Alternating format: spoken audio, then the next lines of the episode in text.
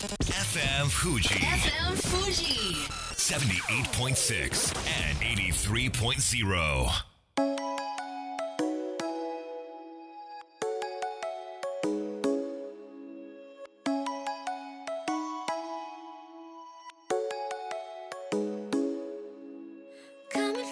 月曜夜のひとときいかがお過ごしでしょうか？この番組「みんなのラジオは」自分の故郷を盛り上げたい誰かの役に立ちたいぜひ知ってほしい聞いてほしいそんなたくさんの思いを発信していく番組です。本日で第148回の放送東京代々木のスタジオビビットより生放送でお届けしてまいります。永遠に終わらないつもりなのかそうつぶやきたくなる渋谷駅前の工事。すでにマークシティが誕生して20年が経っているそうです。近年は Google が入るビル渋谷ストリームができて展望デッキが素晴らしいスクランブルスクエアができて銀座線のホームも無事移動してでもまだなんか工事してるよねと一体いつまでなんだと調べてみましたら2027年まで開発は続いていくとのことであと7年渋谷は工事するということなんですね、まあ、その先頭に立っているのが当然渋谷の主東急グループなわけですが懸念もあるようで現在コロナの影響で IT 企業のオフィス解約が相次いでいるそうです、まあ、渋谷といえば IT 企業が集まる街でありしかし IT 企業といえばリモートワークテレワークができてしまう業種なわけで渋谷と IT, IT の関係がここに来てちょっとズレが生じていると日経新聞の記事に書いてありました。そうなるとよく言われるワークプラスバケーションでワーケーション、えー観光地やリゾート地で休暇を取りながら働く。そんなスタイルが成り立つ街が栄えていくんでしょうか。どうなんでしょうか、えー私は都心が家賃を下げてくる。その日を今か今かと待っている状況でございます。こんばんは DJ 西川俊也です。さあそして番組の進行はもうお一方。どうも13万人から選ばれたベストカラーゲニスト有野育です。よろしくお願い申し上げます。いよろしくお願い申し上げます。や西川さん、はい。渋谷といえばですね。渋谷といえば。先日私行ってきたんですよ。渋谷に。はい、うんうん。あのなぜかというと、はい。あのリモートワークの撮影であの新しい服が欲しいなと思って、はい。まあ、唐揚げっぽい茶色の服を見に109に行ったんですよ。はい。であのやっぱピーク時間を避けて人少ない時間に行こうと思って、うん。夜行ったんですね。夜。で、うん。ホームページを見て営業時間チェックしたら9時までって書いてあったんで、はい。8時半に行ったんですよ、はいはい。そうしたら閉まってました。あらー。あのお店の前に8時までって書いてあってえでもホームページ9時ですよ みたいな。そこもズレが生じていたんですね。ですよ。そっかそっか。もうやっぱ細かくさ、ホームページを変更している時間そもうないのかもしれないですね。もうねちょっと営業時間があのうん。左右されるというか、この状況なので、それがちょっと困るなってまあ思いました、確かに確かに。まあ電話してみるのもいいかもしれないですねあこういう時期はね。うん。なんかこう飲食店もねやっぱああいう食べログとか、はい。そういうグルナビとかに載ってる営業時間と実際が異なることがね多々あるみたいなんでね、はい。なので私は渋谷の中心で膝から崩れ落ちました。なるほど。愛は叫ばなかったということなんですね。ちなみにね、はい。そのスクランブルスクエアとかあのマークシティとかこうたくさんのこうビルが建ってるじゃないですか、はい。それって東急的に狙いがあるようなんですよね。ですか？どんな狙いがあるかっていうと、うんはい。今までこう IT 企業って、はい。まあ、どんどんどんどんまあスタートアップでも成長して上場していくと、はい。人が増えて、はい。そのオフィスの面積が必要になるじゃないですか。確かに。その延べ床面積を担保できるはい。ビルが渋谷に全くなかったそうなんですよ。え。ー、だから渋谷で成長して六本木ヒルズに行ったり、はい。丸の内とか清井町ビルとかに行っちゃったり、要は渋谷で成長したのに渋谷でいることができずに、はい。他の街に逃げていっちゃったから、はい。ああいうでかいオフィスビルを作ってそのまま渋谷で成長し続けてもらおうみたいなえ、ー、そういう狙いがあるって聞いた時ちょっと感動しましたね。知らなかっあた街って闇雲になんか立ててるわけじゃなくてちゃんと狙いとか方向性があるんだななんて思った次第でございます。それでは本日もみんなのラジオ元気よくスタートです FM Fuji FM Fuji. 78.6 and 83.0. この番組は株式会社フレイマプレフィックス柴田ホーム会計事務所甲州藤川本菱純米大吟醸の提供でお送りしますそれでは前半はこちらのコーナーです高祖弘樹の不動産で遊ぼう不動産は人生で重要不可欠な存在。このコーナーではそんな不動産の可能性を探っていきます。というわけで株式会社ウィントランス CEO 高曽弘樹さんです。よろしくお願いします。よろしくお願いします。では自己紹介お願いします。はい。株式会社ウィントランス代表の高曽と申します。うん。よろしくお願いします、えー、高曽さんといえば、はい。まあ、空き家を買い取って、はい。まあ、リノベーションリフォームして、まあえーオーナーさんにはい。戻したり、もしくはこう借り主を見つけたりとか売ったりとかしてるわけですけれども、はい。まあ、その様子がねもう連日凄まじいな量で、まあ、ツイッターでつぶやかれているわけですけれども、はい。い、ろいろとこうトラブルも包み隠さず上げてますよね。トラブルばっかりなんですよ。それすごい面白い、例えば私が見たのはせっかく高祖さんが借り主を見つけてきたのに、はい。その売り主さんが、はい。やっぱりこの家売るのやめますとか、はい。そういったこともあったりあるんですね。あとはなんかこう買い取った後に、はい。高祖さんが買い取った後になんかこう水漏れとかはい。なんかこうむ虫食いアリ食いわかんないけど、なんかそういうなんか見えてなかったところが発覚したりってはい。これもう日常茶飯事ですか？そうですね、うん。蓋を開けてみればそういうことだったっていうのはうん。多いですねでもこれ、まあ、やり続けているわけですけどこれ何,、何が楽しいのかなって。バカにしてるわけじゃないですよ。単に聞きたいんです。どんなところに魅力があるんですか？この空き家ビジネスは。いやあの想定しなかったトラブルがあるんで、うん。まあ、それは振り返ってみると面白いんじゃないですかね。あそっか、はい。今はその渦中にいるけど、はい。それを全部解決した時にはい。やってやったぜみたいな、そうですね。まあそういう喜びがあると、まあ、そんな高祖さんが尊敬している方が、お。今日さらにゲストではい。いらっしゃっております。私から紹介させていただきます、三上龍太郎さんです。よろしくお願いします。よろしくお願いします。では自己紹介お願いいたします。はい、千葉市から参りました。三上龍太郎と申します。はい。えーハウスメーカー、うん。建設会社、うん。えー資格の予備校講師、おおお。もう不動産建設約30年。うんうんうんうん。この道にしか働いてきませんでした。あのー今ね名前伏せますけどそのハウスメーカーとめちゃめちゃ有名な大手の企業でね、はいもうバリバリやってきた三上さんですけれどもなんとこの春はい、会社を退社されて、はいおえー秋起業する予定だとかそうなんです。これまあどういった事情で退社して、はいそしてどんな会社を、はい、あの作る予定なのか教えてもらえますか？はい。えーっと普通起業っていうと、まあ周到に準備を整えて、うん。はい、じゃあ起業みたいなね。なんとなく、するのが普通じゃないですか。はい。はい私の場合は全く違って、はい、選んだのが、うん。最終的に起業になってしまったっていうか。残された選択肢が起業だったということですね。ことなんですね。はい。うん具体的には？はい、えーっと結局ですねやっぱりサラリーマンっていうのはずーっと夜遅くまで働いてはい。体調も良くなく、か家族との会話もなくなって、これ不動産業界は特にってことなんですかね。まあ、不動産業界だけじゃないと思うんですよね、はいまあ、そういう生活をしていた中で、はい。まあ、夜遅くまで仕事をしてると体調も崩すわけですよねうーん。でずーっと体調も悪いまま夜も遅いうん。でこのコロナが来ましたはい。免疫力低下してるわけですよ。夜2時に帰ってくるんですね自宅に。うわ忙しいなあ。そっか。は嫁さんからもらった一言っていうのがはい。あなたこのままだと死んじゃうよ。嫁ストップ。嫁ストップです。家族ストップ。ああいうことなんですね。はい。まあじゃあちょっとこのままそのまあ企業選手として働くのは難しいなということで。ね。まあその会社をはい。この度立ち上げる、そうです。どんな会社を？はい。一言で言うとエスクロー業務っていう仕事をします、わかりやすく言うと、はい。宅建業者さんまあプロの宅建業者さんをはい。助けるサービスって言ったらいいですかね。う、ーん。宅建業者さんってただ不動産の取引してるだけじゃなくて、はい。い、ろんなことしてるんですよね、事務作業がいろいろあるう。ん、事務作業だけじゃなく。あもう実際 A, A 地点 B 地点いろいろ足を運んだりして。お客さんを物件ご案内したりじゃあ、えっと、前に話進めましょうって言うと契約をしなくちゃいけない、契契約をする前にうん。物件の調査をきちんと行って、まあ、法律上必要な重要事項の説明っていうのをお客さん差し上げなくちゃいけないんですよね。でそこにミスがあると損害賠償になっちゃったり。あららら。さっきのコースさんの話じゃないですけどね、うん。リスク大きいんですよ。大きいですよね。でうまく話がまとまったところで次は住宅ローン。うん。これも手伝わなくちゃいけない？そっか借りれる借りれないの審査も含めていはい。ろいろあると、で引き渡しするときには登記しなくちゃいけない。うん。司法書士のお願いする、はいはい。大変大変ですよね。はい。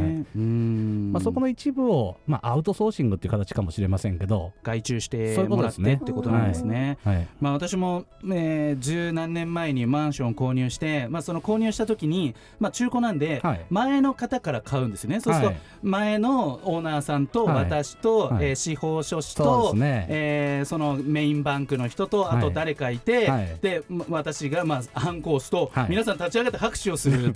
もうその瞬間ちょっとねもう一生忘れないだろうなと思うんですけど、あ不動産買うってこういう感じなんだなななんて勉強になったわけですけれども、はい。まあ、一部サポートをするお仕事をこれから始めていくということなんですね。はい。まあ、そんな経験豊富な三上さんですけれども、はい。先ほどまあちょっとオープニングで渋谷の話、はい。オフィスの話させていただいたんですけれども、はい。今後不動産価格って、はい。これまあ、オフィスってこう賃料下げていかざるを得ないんじゃないかなと思うんですけれども、はい。まあ、住居も含めてどうなっていくと思いますか、まあ、こ。れは短期的、中長期的、うんまあ、長期みたいないろんな考え方あるんですけど、はい。はい。まあ、短期的に考えると、うん。まあ、若干は下がるけど、うん。大きくは下がらないだろうな、バブルほどは下がらないだろうな、あこういう私は認識でいますね。うーん。ということは都心の価値はそこまで下がってこないしオフィスの価値もそこまで下がらないっていうこと。バブルほどは下がらない。あへーなんか人口減だってるからもっと減るのかと思ってました。もしくは 下回ってますけど。すいません大丈夫です。もしくはね、まあ、さっきの IT 企業じゃないけど、うん。その解約されて、まあ、ずっと空室ってわけにはいかないから、はい。できるだけ早く借りてほしいんでもちろんですね。ね、なんか家賃を下げるとか、はい。もっと細かく刻んで貸し出すとかね、はい。なんかいろんなやり方考えてるんじゃないかはないと思うんもちろんですけど、賃料はやっぱり下がると思うんですよ。うん。で賃料じゃ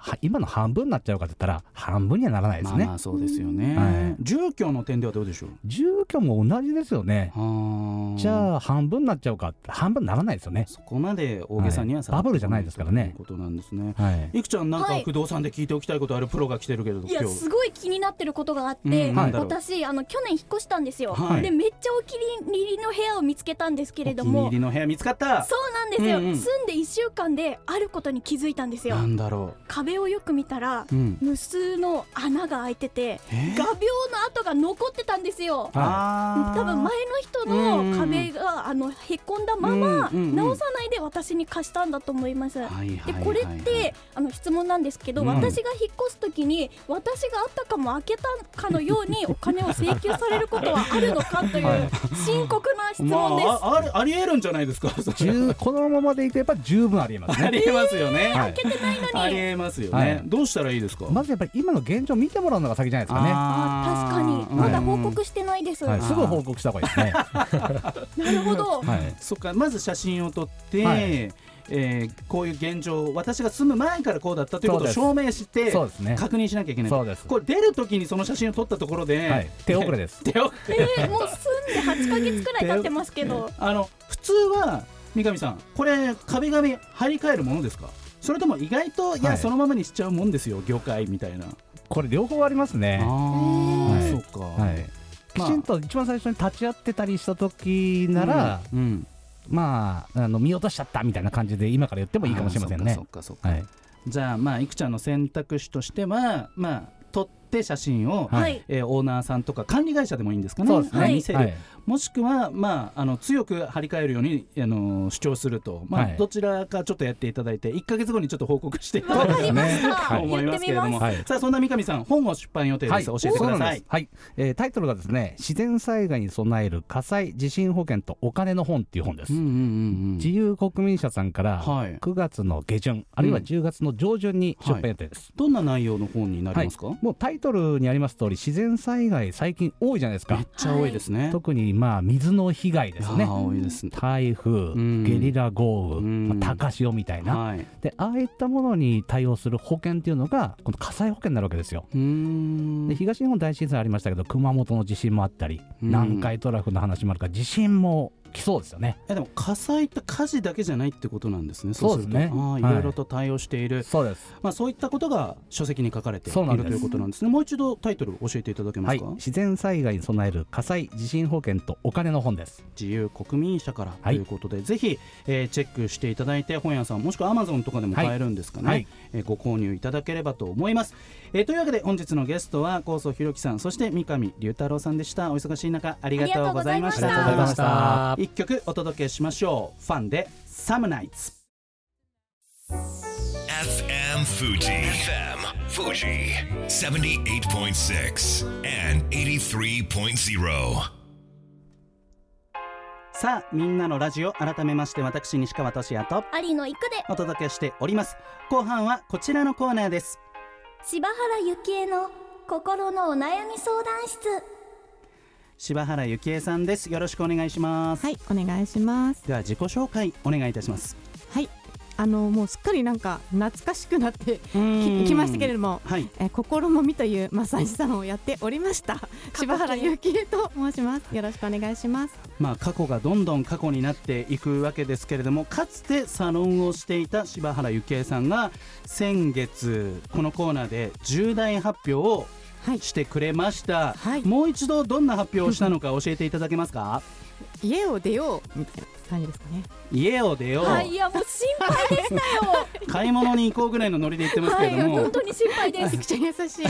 これ家を出ようというのは一時的なものではなくてもうこのはい家族から離れてという覚悟を決めてはい。ということはいはいだったわけですけれどもそこから1ヶ月経ってうん現在状況はいかがでしょうか今ですね、ええ。あのなんかこう中途半端とか思われるかもしれないんですけども、うん。あえて言いますが、はい、あの出なくてもいいかなっていう。いやよかっよよかはい。よかったよね、はい。そうもちろんもちろんはい。これはもう本当にまあラジオ的にはどうなのって話ですけど、やっぱ家族、大切な家族の絆ですからね、はい。でもこれ出なくてもいいかなって思った要因これはどんなところなんでしょうか、そうですね。あの私が出ようと思ったのって、うん。自由がないっていうところだったんですよ、私って何なのとか、うん。私の価値って何なの？この家のために一生終わらせるのが私の価値なのっていううそこまで言っていたんですけどもははい。い、まあなんかこう、お母さんうん。でもその妻でもなくこう家政婦なのか私はみたいな、うん。そういう風にそういうところだったんですよね。思うことが多々あったわけですけれどうんも、うんでもそのあ自由を得られた瞬間があったってことなんですかね。そうですね、ここでもう本当宣言したことで、はい。やっぱり自分も覚悟決まってますし、うん公共の電波に乗せちゃってますし。ちゃったよもう出るよこっちはみたいなね。う。ん。言っちゃってますしね。そうですね、はい。そういう感じで進んでいくのかなと思ったんですけれども、ええはい。まあでも最近合宿に行かそうれたとか。なんですよ。うん。はい。でもあの今まではもう三泊四日石川県に、あの車でですね片道10長いですよ、時間のはい旅をしてきたんですけどもうん。はい。でも今までだったら絶対行かないんですよ。行けないと思って行かなかったんですよ。さ家族の許可が下りないということではい。いけないと思っていた。はい。けど、けどうん。でも覚悟決まってるんで、うん。もうねこうこのまま一生離れるって思ってたら三泊四日ぐらい行けるかなっていうところで。うん。また行ってきますっていう、はい。まあことをまあ本当数日前に言って、はい。決まったのはもう何ヶ月も前に決まってたんですけど、うん。そしたらなんかまあふーんみたいな、まあ大した関心はなかったということなんですね。そうなんですそうなんです。えじゃあどこに行くんだとか、はい。何泊だとか、そんな細かく追求もされず、ふえ。ーんみたいな。ふーんふーんみたいな。どうですか、ゆきちゃん、この家族の温度。多分あの何を言ってももう心は決まっているって分かってるから言わなかったんじゃないですかね。まあそうでしょうね。あさすがいくちゃん。はい。うん。そしてもう一つ事件がはい。トピックがありまして、はい。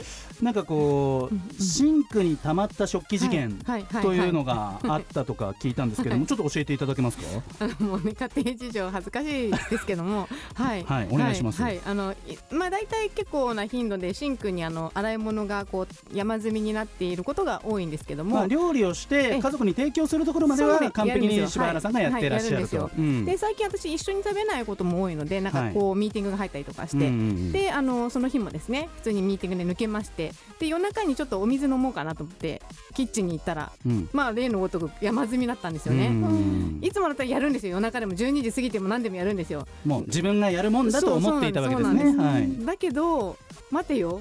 これ私やりたいの？って自分に聞いたらうん。絶対やりたくないっていう。出すところまでやってるわけですしね作ってね。そうなんですよ。しかも洗い物の量家族分って結構な量ですよ。そうなんですよ。我が家6人いるのでうん。結構な山なんですよね。僕にも誰も洗わないっていうのもなかなかだなと思いなかますけれども。なかなかなかなんですよね、うん最近はね娘が結構洗ってくれてたんですけどそれでもその日はなってて、はい。でもうじゃあ朝までもう私やらないって決めたんです決めた。はい。まあしたら誰か洗うでしょうね。うんうんでどうなったんですか？で、えっと、朝を迎えたんですけど、はい。私朝もうちょっとミーティングがあって行かなかったんですね。うん。はい、で昼あの子供たちのお昼ご飯作んなきゃって言って昼キッチンに行ったらなんと そのままって夜のまままだあったと、そその間みんな使ってるはずなんでさらに増えてるんですよねうん。朝使った食器が。じゃあもうやっぱ自分が洗うしかないってことになるわけですか？いやーもうここまで来たら絶対洗わないですよね。でどうなったと、そしたらですね、うん。あのまあで近くにみんないたんで、うん、まあ、大きい声で娘にあの自分で食べたものは自分で洗いなさいっていうことをみんなに聞こえるように言って大きな声で、はい。うん。娘に言う体で、はい。はい、そしたら、そしたらまあお姑様がですね、うん。いらっしゃいまして、はい。あの大きな声でうんあなたのママは何にもできない人だからね。本当に家のことは何にもやらない人だから、うん。一緒にやりましょうって言ってやってくれたんですよ。娘と一緒に。なんか今頭の中で野際陽子さんが浮かんでますけど、一緒にやってくれたんですよはい。娘と。はい、はい、で私ももうカーッと来たんですけども、うん。すかさず息子がですねうん、「ママは一番忙しいんだママが一番頑張ってるんだ」って言ってくれたんですよ。あこれ嬉しいですね。かっこいいいもうちょっと感動ですよねうるうるしながら私その場去ったんですけど。でもいやこれってもしかして子供たちからの応援を私が感じるためにこう姑さんがやってその悪役をやってくれてたんだとしたらっていうところでうん気づきがあったありがとうになったんですよ。うんポジティブ初めて本当に思ったんですよ。そっか。ええ。まあねあの、はい。姑さんとお母さんがこういろいろあるんだなってことを子供たちもねきっと感じたんだなとうんいうことで、いよいよ来月がこのコーナーはい。最終回です、えさらに1ヶ月経ってはい。どうなっていくのか楽しみにしましょう、はい。柴原幸恵さんでした。ありがとうございました。ありがとうございまありがとうございました。それでは素敵な1週間を。また来週。この番組は一般社団法人 AB ラボ株式会社サムシングファン株式会社ウィントランス。今日より明日あなたの未来に寄り添うサロン心もみの提供でお送りしました。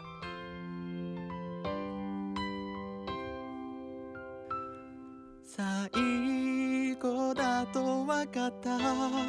でも言いたかった。君が好きだとその後のように浮かぶ思い出に涙流した。健やかなる時も心やめる時も励ましてくれたしいつだって味方でいてくれた。勘違いした僕は。そんな状況